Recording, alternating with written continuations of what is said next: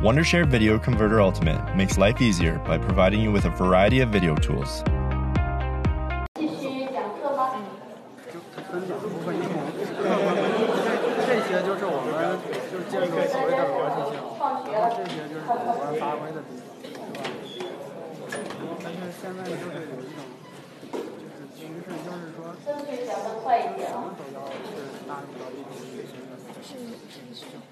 可能我讲的太多了，是不是？啊。但是总觉得好像一个历史的连贯的过程，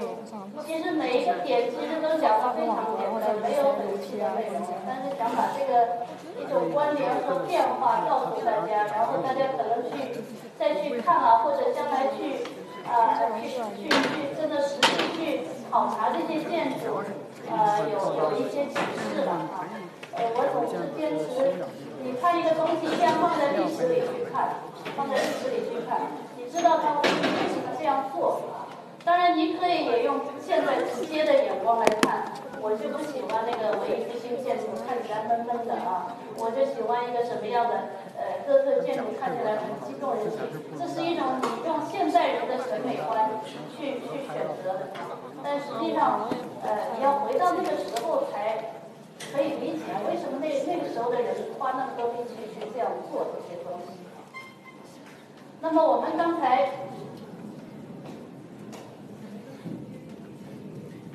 刚才看到，在法国的这个十七世纪，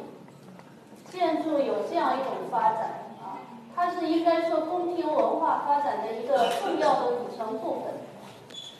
然后在这样一种发展的建筑理论的呃，对于呃古典古典思想的这样一种继承，对于呃吸收意大利文艺复兴建筑的思想，呃，然后再发展作为法国这样一个时代啊，这样一些理论家所探索的一种呃古典呃思想、古典原则的这样一种呃进一步的。论述和进一步的呃这个讨论啊，在这个过程当中，他们的动机是要建立一种更加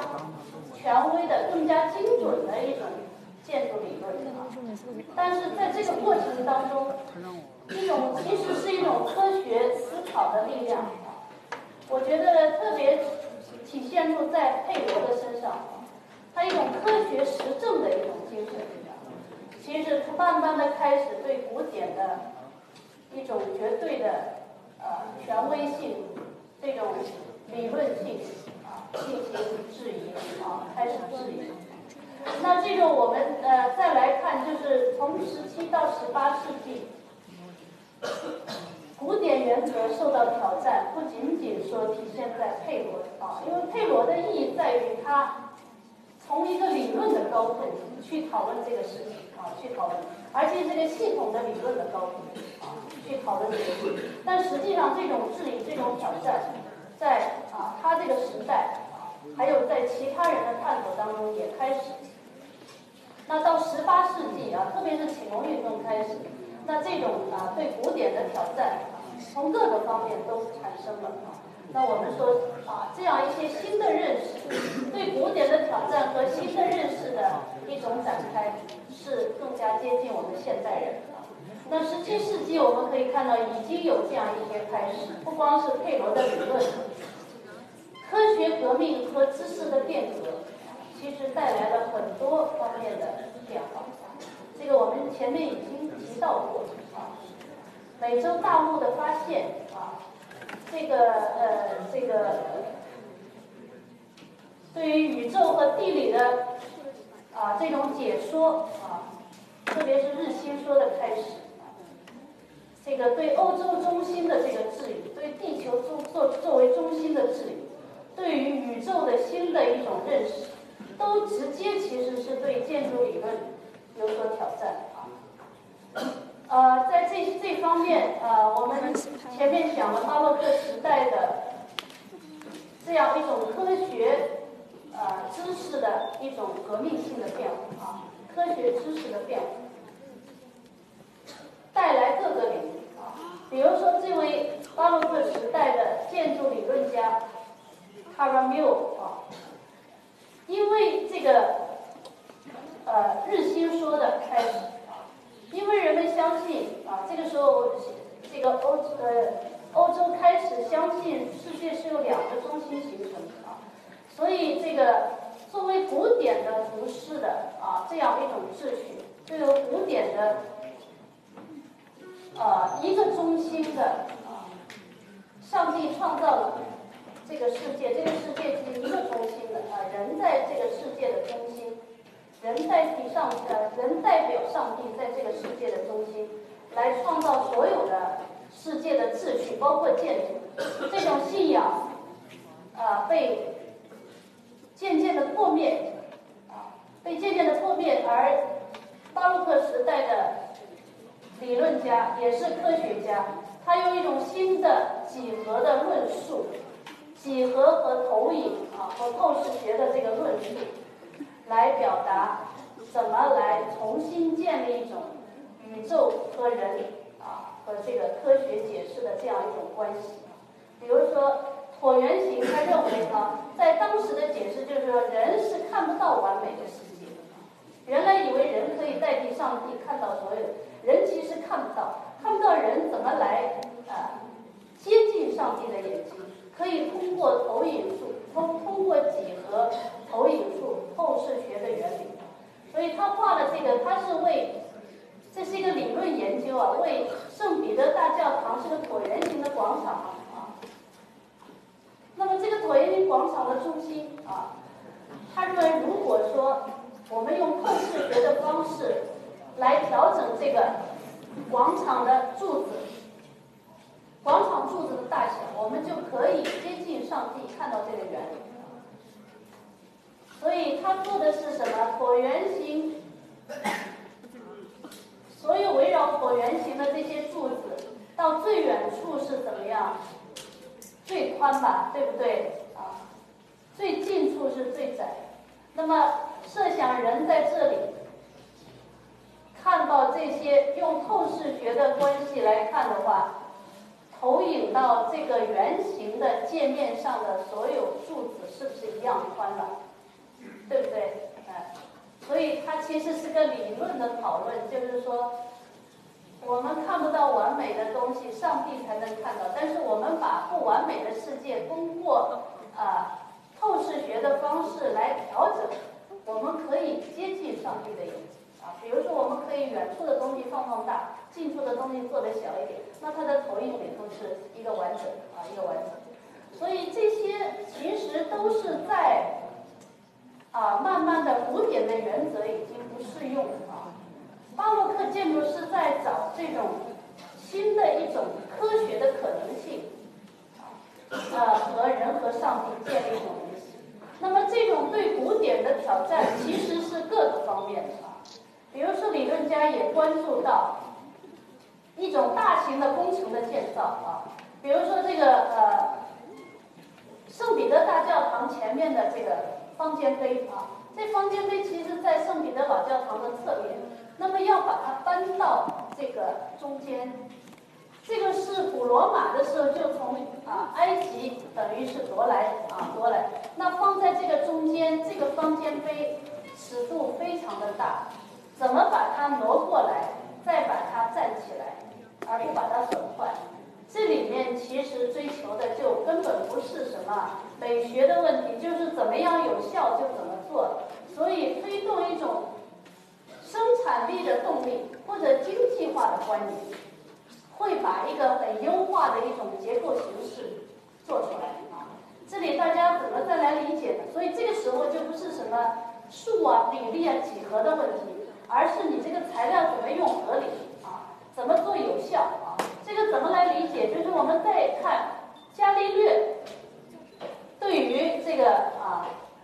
物理的这些一系列的研究啊，我想大家都比我更熟悉。他就用科学技术的思维来挑战固有的思维，固有思维把所有的形式都纳到一个和谐比例里，但是他关注到什么？比如说。啊，文艺复兴时期的这个城墙的设计，城墙设计还是要防卫性。到巴洛克时代都是防卫性的城墙啊，怎么让进攻的啊人呃这这个武器最无效的打到你的墙上，而这个打击进攻者的这些人可以站到最前面，所以就做了这种什么尖角的这种城墙的形式，对吧？因为你如果用炮啊，用这个箭打上去的时候，实际上是擦过去的，对不对？然后来防卫的人可以最有力的、最接近敌人去打啊，去去去去这个回击啊，去防卫。那么这个时候的形式就不顾什么比例不比例了，对不对？这个时候就怎么样有效，是怎么样来寻找这个形式啊？那像航海发展了以后。造船的形式，它是根据航海的这个啊这个航行的这样一种效率啊这种功能效率来寻找这个船的形式，而不是按照你的优美的比例来做啊。那伽利略还关注到什么？最有意思的就是人体的骨骼啊，就是说，如果说所有东西都是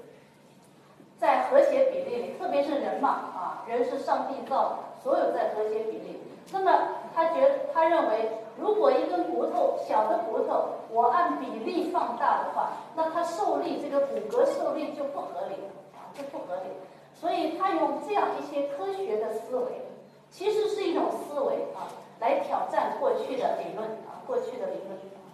那么当然，我们有一个跳跃性的，我想再举一些例子来说明，就是在佩罗的时代，甚至比佩罗更早的时代，有一种新的力量正在改变着古典建筑的一些原则啊，在改变这样一种信仰。那么这个是啊西方的这样一种，所以我们要呃从这个这次的课里，我们也可以理解到，就是一种现代的开始。并不是说是从一个物质的世界开始，是从这个工业革命的这样一种发展开始，新技术、新材料，而是更早的一个思维的开始。这种思维的开始才是革命性的啊。那么，当然我们说这种真正的从古典走向现代的这个科学的时代、实证的时代啊，呃，理性的时代。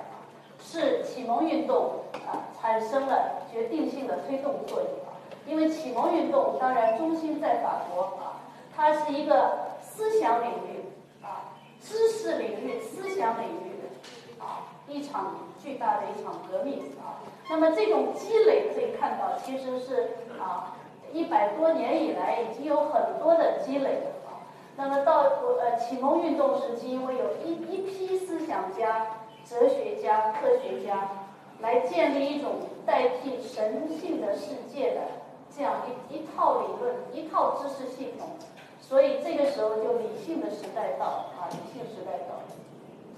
所以启蒙运动的思想基础啊，启蒙运动非常的丰富啊，各代表人物思想非常丰富。但是理解启蒙运动的一些思想基础最重要的是什么？就是宇宙是可以被充分认识。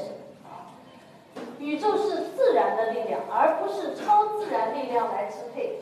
超自然就是上帝啊，上帝，所以是自然的力量支配。越来越就是科学的研究的，的拓展，就开始质疑上帝了啊，开始质疑上上帝是超自然力量。那么第二是通过严格的科学方法，可以解决每一个研究领域的基本问题啊。这个时候就是相信人建立一种科学的方法。可以去解说所有的领域的问题那么还有一点就是对人类自己，不是说是上帝创造，或者说人有一定的力量来呈现上帝所创造的这个世界，而是人有自己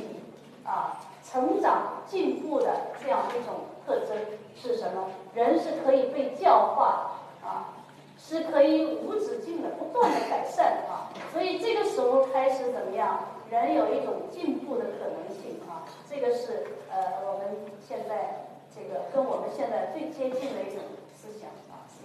就是人是可以进步的啊，可以通过自己的那种教化来进步。那么这样是什么？就是绝对是全面的质疑和谐的完美的比例啊，是不是绝对法则？就是像文艺复兴时时期的呃一界建筑师理论家还用这些图来把等于把世界的所有的秩序，包括人体，都纳到一个和谐的啊数学的秩序里啊。在这个时候就开始质疑啊，开始质疑。但是历史学家也说，这个过程其实掺杂着各种各样复杂的因素，不是简单的一个啊对宇宙解释、科学发展的这么一个关系。因为人是很复杂的啊，比如说人啊，就是又追求科学啊，又开始不断释放想象力，自己的想象力啊，人追求这种呃效率的问题啊，怎么样有效率？但是人同时越来越追求一种享受，一种奢华的美学啊，一种愉悦的美学。所以在法国宫廷里，他一边要建立一种最理性的理论。但是他同时其实世俗生活非常的发达啊，所以他这点也越来越去颠覆他的这种理论啊，所以这是一个很复杂的一个变化的过程。总而言之啊，但是我们可以看到这种理性的思想带来的是一种对建筑基本认识的一种巨大的变化啊，这个巨大的变化，比如说在这个。啊，因为呃，法国的这位神父建筑理论家啊，呃，老谢，他写在呃十八世纪中叶写过一本建筑的文集啊，他在这个文集的扉页上就有放了这样一幅画，这幅画我们可以看到，实际上是一个对建筑理论革命性的一个变化啊。我们用这幅画跟这幅画来比较的话啊，我们可以看到是什么样的。呃，革命性的变化。呃，刚前面已经说过，在西方传统里，只要画一个女神，指着一个地方，就是说啊，这个真理真谛就在这里啊，真理。现在这个真理指的建筑的真理在哪里？在一个原始茅屋，原始茅。而他把从古典传下来的这些，一直到文艺复兴、巴洛克，奉为最重要的建筑语言的这些构件啊，装饰。柱式、柱头变成一些碎片放在旁边啊，就说这些都不是建筑最根本的事，而这个原始茅屋是最根本的事。那么老剑和他所思考的是什么？其实它是一个对于建筑认识的一种革命性的转变，就是说建筑的自然法则不是啊从几何数的比例关系。而是这个建筑如何起源的啊？所以在他的论文里，他就谈到这个建筑怎么起源呢？就是人需要建筑了啊，然后人呢一开始就是会躲进山洞里啊，但躲进山洞里就遮风避雨了，但是躲进山洞里怎么样？没有光。然后呢，就是人会躲到森林里啊，到森林里有光啊，但是呢，就是不能遮风避雨啊。那么所以就做了屋顶啊，所以这这样来做呢，就是说。人呢，可能也是来仿造这种树啊树的这样一种形态来做一个屋顶，然后把上面盖住，这样呢又遮风避雨啊，又有什么又有光啊，慢慢的，所以他对建筑的解释就变成这样一个解释，这是很现代的解释。所以在这里面，他关注的是什么？关注的是建造，关注的是结构。我们可以看到，他把所有的要素都拨开了，就剩下最基本的建筑结构支撑的关系。然后他说，建筑到什么时候才真正的意义上的建筑的真理你可以获得了？就是在这个建筑的结构和建筑的装饰这两者之间没有区分的时候，那就是建筑最根本的东西啊。这是他的一个，所以这个原则是什么？一个理性的原则啊，是一个结构理性的原则，他去这样解释建筑，呃，所以在这样一种解释下，在西方建筑史上，它有一个非常大的一个变化是什么？因为在文艺复兴的人的眼里，哥特建筑是野蛮的，是完全不被啊，在整体上，当然结构上他们可以学习，整体上完全不被认可。因为它没有秩序不美啊，而建呃古典建筑的呃这个传统才是真正建立建筑学的传统的建建立建筑美学的基础。但是到老建很，因为他以这种眼光来看建筑，所以这个时候哥特建筑和古希腊的那个神庙啊，它在根本上啊是有共性的，就是都是大家架起来啊建造起来这样一个原理，所以他把这个这样联系起来以后，就是形成了我们叫什么？在法国最早形成的就是希腊哥特建筑的综合啊，这个综合在他们的历史里是一个革命性的变化，大家可以理解了啊。原来觉得这两个是完全是不可容的，但是因为一种理性的思考以后，觉得啊，建筑无论是什么特征的形式特征，都可以回到这个原点啊，回到这个原点，这是建筑的原理开始变化。那这种希腊哥特建筑的融合，后来在这个建筑啊，建筑师著名建筑师索弗勒的作品里就呈现出来，呈现出来是什么特点？就在这个建筑里，它把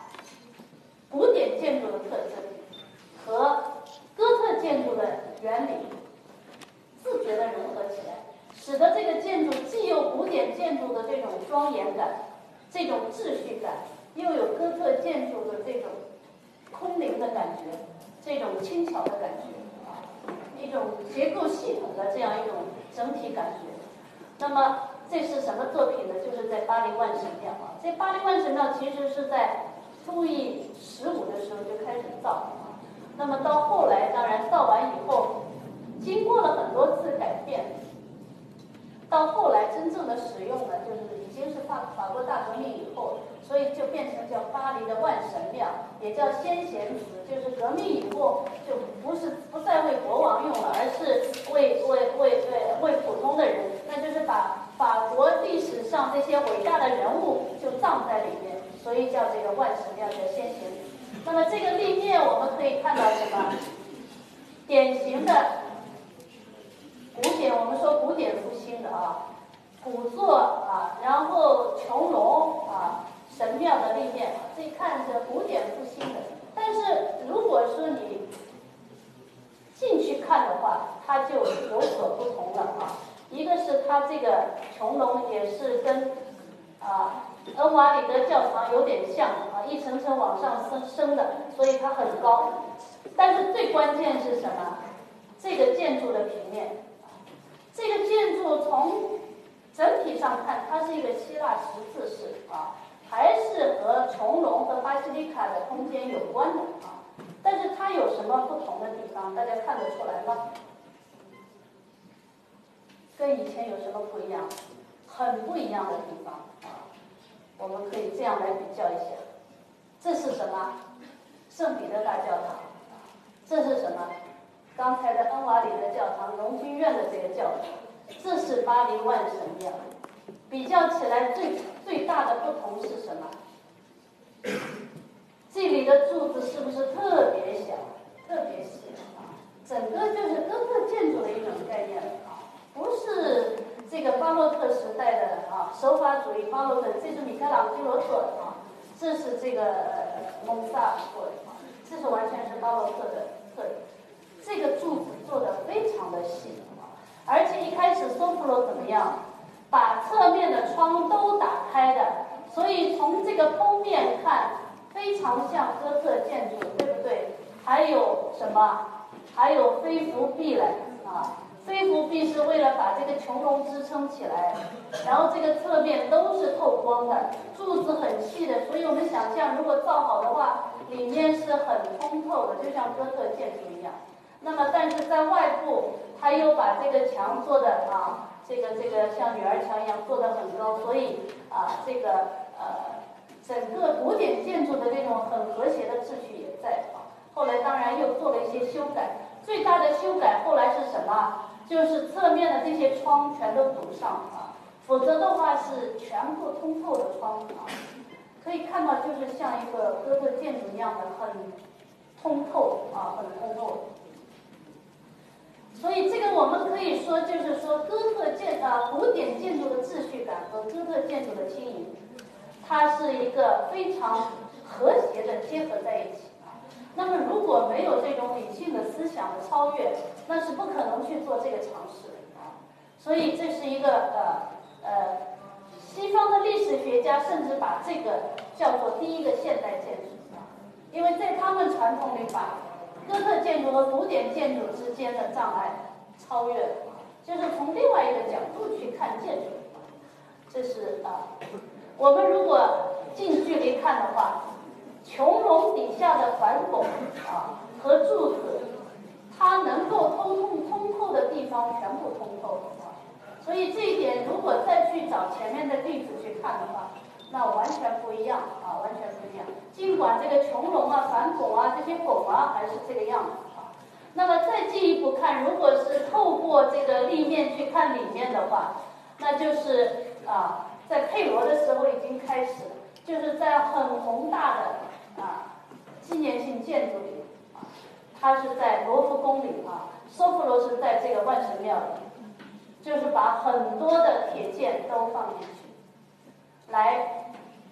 做这个建筑啊，因为他要做的很轻巧啊，他当然他的一个动机还是有一点民族形式的动机，就是说我又要做一个很古典的建筑有秩序，但是我又要呈现出我们法国特有的。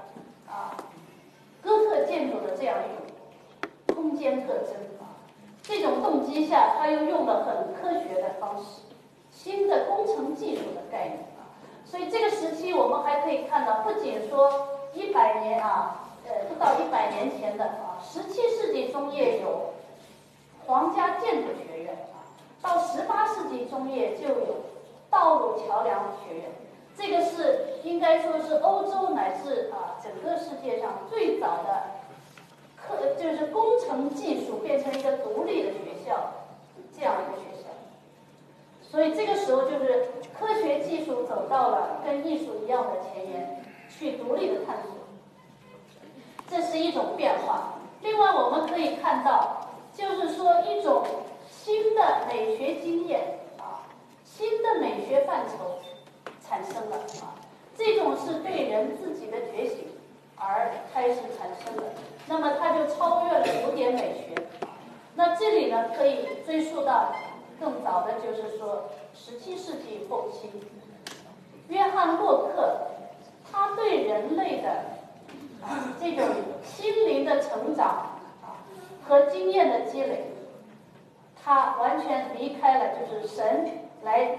决定一切的这样一种解说啊，他他反对天赋的真理说啊，他认为人的知识来源于感觉，感觉的啊啊和外部世界，人自己可以感觉到，然后来增长一种知识啊，不是全是上帝来决定。所以关注人类心灵的察觉啊，他还关注到心理学的这样一个层面，人类心灵的成长。所以，洛克开始人类一个全新的一个认识论，就是离开始离开上帝了啊，引入全新的美学啊。那么，这个在启蒙运动时期，对像卢梭这样的啊，就是去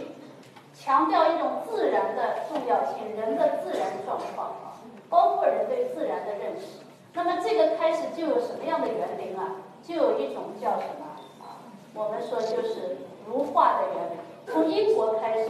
英国的园林欣赏的是一种全然不同的美学，很自由啊，就是很自然，这个是很自然的自然啊，这个不是那个前面讲的这个宇宙秩序、几何秩序的自然，那个也叫自然啊，那么是两种自然的概念啊。那这个时候，古典建筑就变成一个景观里的一个小品了，对不对？而不是一个一个统统领空间的这样一个呃一个建筑。所以这种画境式的一种美学，它变成一种人人们都可以欣赏。所以这一点，它是和法国的古典园林这种美学是完全抗争的啊。就是我这种很自然的东西也很美啊，这种美。还有具体的一些特征，就是什么？很自然的自然，作为一种形式原则啊，形式原则，它看上去很自然、很开、很解放啊，自由的，而且是可以包容各种东西，各种东西。而且它是一个空间序列不断发现的，各种要素可以并置，啊，形式可以对比的，啊，然后还引起你的情绪的变化，可以感可以影响你的情绪的变化，所以这是一种跟法国古典园林的这种秩序完全不同的一种东西啊。那么从英国开始，另外还有一种美学经验是什么？就是一种叫 sublime 啊。刚才一种叫 picturesque 啊，那个跟古典的那个是完全不一样。另外一种美学经验就是崇高啊，或者是壮很壮观啊。这种崇高壮观呢，就是从这个啊呃一位也是英国的一位作家叫论崇高啊，就是说那个时候一些作家啊或者画家一些文人，他们喜欢去旅游啊，旅游的时候就看到这个。大自然的这种壮观的场景，这种壮观的场景很难用过去的美学来去解释的啊，但是是很动人啊，很很这个很有震撼力，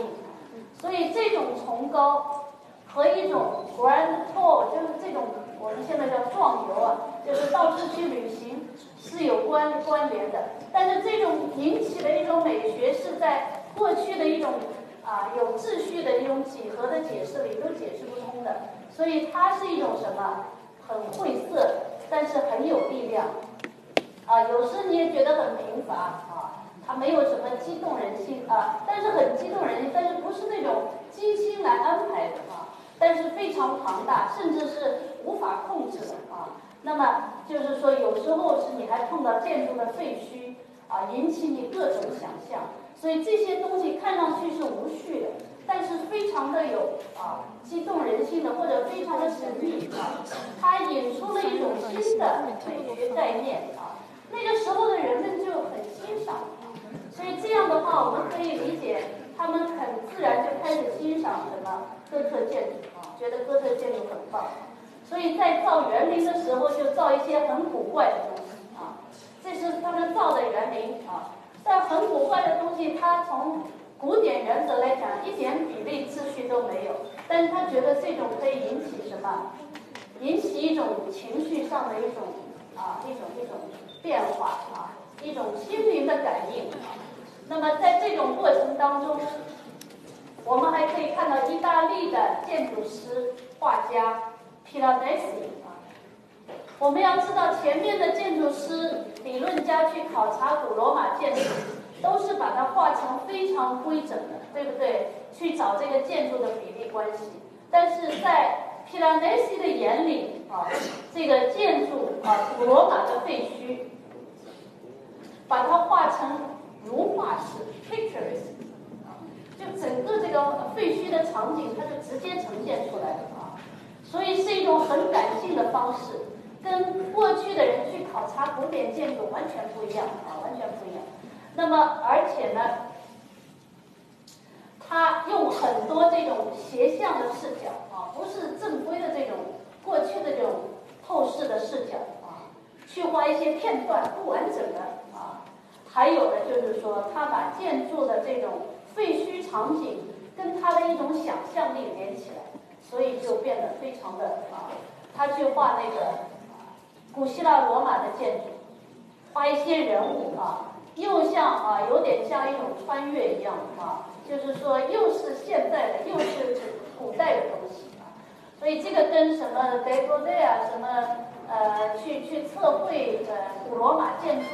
完全不一样啊，是一种他把什么这个废墟啊啊，长出来的草啊，所有的东西都画进去，而且是一种很神秘、很壮观的形式。包括这种废墟，它是完全不完整的啊，呃，这种这种啊历史的这种呃场景啊，它全部把它画起来，然后呢，他再画一些人物啊，所以有一种神秘的啊庞大的，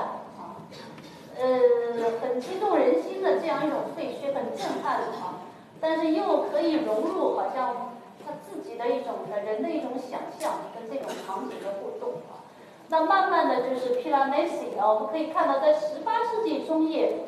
他就开始画一种想象空间啊，这种想象空间完全超越过去的古典的空间的形式，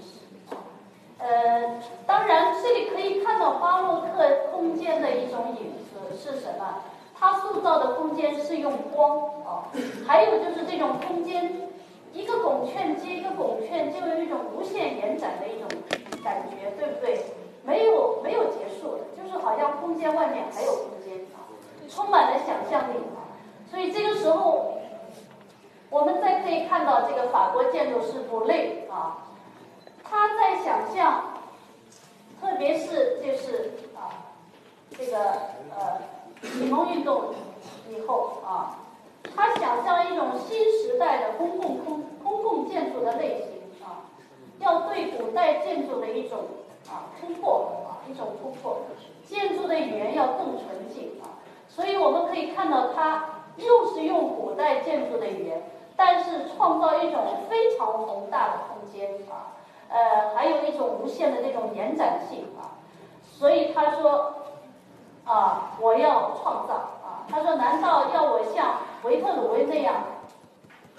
就把房屋建，把建筑解释成房屋的艺术吗？”啊，不是的啊！我要突破啊！我要创造一种用光、用宏大的空间，创造一种激动人心的一种啊一种环境！所以呃，在他的设计里，这个我们可以看到啊，皮拉内西啊，这是皮拉内西的画啊。p i l a n e s i 也是这个呃呃这个就是布雷啊，也是受 p i l a n e s i 这些画的影响啊，因为这些画里就是说空间非常宏大，神秘的光这样进来，好像影像无限啊，形成一个很宏大的一个场景啊，所以呃布雷的画里有这种特点啊，所以他想象了一个什么？他想象了一个公共图书馆，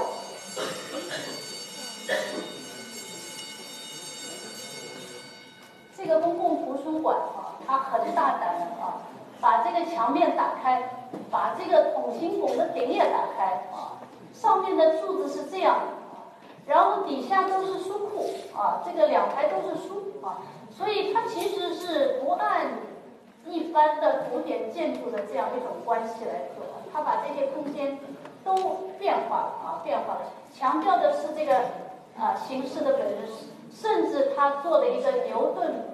博物馆啊，做成一个象征宇宙科学真理的一个建筑，没有任何注释，建筑会没有注释，这在古典建筑传统里是不可思议，它变成一个几何体啊，变成这样的空间，然后想象这个空间里面。白天、夜晚的这个场景来呈现这个宇宙的解说啊，这个所以是一个革命性的变化，当然是没建造出来了啊。这个是呃晚上的场景，刚才是白天的场景啊，然后来看这个很大很大，人一点点小啊，一种想象的空间，还有这个啊这个呃博物馆啊，公共的博物馆。呃，我们可以看一下，另外一位就是啊，我类的学生就是勒杜啊，勒杜也是对于建筑的一种革命性的变化啊。这种变化我们可以看到，他做了巴黎的很多城墙的关卡。那个时候关卡是为了收税，谁进来要收税？这些关卡，这些建筑，我们仔细看它的这些语言。对于古典建筑的一套关系，全部都颠覆了啊！颠覆了，它可以随意的用，大家可以看到啊，大小啊、形式、注释都可以随意的去组织啊。然后建筑最重要的是以体量来决定，所以所有的细节都是啊，我们要是回到古典建筑的啊这些原则里头的话，它都是非常的离经叛道啊。或者我们说也很古怪，说的很，但是它全部突破啊，全部突破啊，这这种做法啊，然后上面是体块，又是一个屋顶，什么都啊可以组合起来啊。呃，我们可以看到这种体量啊，这种形式啊，它可以把这个这样一个连续卷坐在坐在这个上面啊，然后再顶着这样一个基座，基座上又伸出这个。它可以把古典元素随意的使用，而且中式的细节都没有了啊，都没有了。啊更多的啊。那么这里我们我看，它甚至于对一个工厂做的一个规划啊，这个工厂做的规划，它有社会主义思想啊，呃，这个觉得大家是一个共共同一个共同体嘛，大家一起生产啊，然后这个管理的管理的建筑在中心，然后周围是住宅，还有生活区，还有生产的地方啊。那么啊，这个还实现了一部分。建筑本身，它当然是和文艺复兴建筑有关联，但是它所有做的细部，全部都是颠覆了啊传统的做法啊。他甚至一直做到什么？一个工人的住宅，他可以想象到这个地步啊，想象到这个，就是回归到一种几何的关系啊，几何的关系。还有这样的啊，还有这样的建筑。这个大家知道，十八世纪后叶啊做的啊，就变成这个样子。所以呃，也有人说他是最早的现代建筑师，因为像科布啊，他回到的这种建筑最基本的呃几何的过程，就是跟了路很像啊。他甚至于做成啊这个样子的建筑。那么最后一个。对于历史的看法开始变化，不是什么古典传统是一个绝对权威，所有的历史只是历史阶段的一部分，这个是一种历史的意识，这种历史的意识跟启蒙运动开始进化的观念相对的观念，就是每一个历史时期，你只不过在长河里的一个点啊一个点，所以过去所有的建筑。都是在历史当中的一部分。这些建筑如果要有共性，那么就去找建筑是怎么起的啊？所以这个事业是人怎么起源的？人不是上帝来介绍的啊，人是有起源，科学的解释。这个起源也许能找到什么建筑的原则。那么这个时候考古也开始发现啊，这个发展。因为大家去找建筑的起源，就开始重新认识历史，这样呢，就是有一个风格的意识。这个风格的意识怎么样变成艺术史的认识的一部分呢？啊，就是说艺术史的非常重要的认识方式，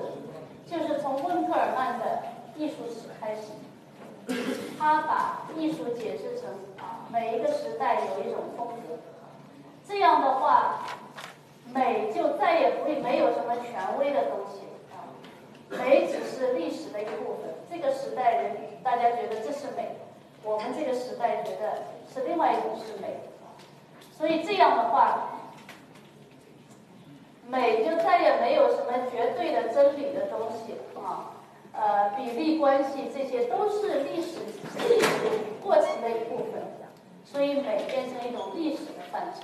这样呢，就是我们去认识历史，就用风格的方式去认识。所以这个就是古希腊、古罗马啊，文艺复兴，所有的都是历史里的一部分。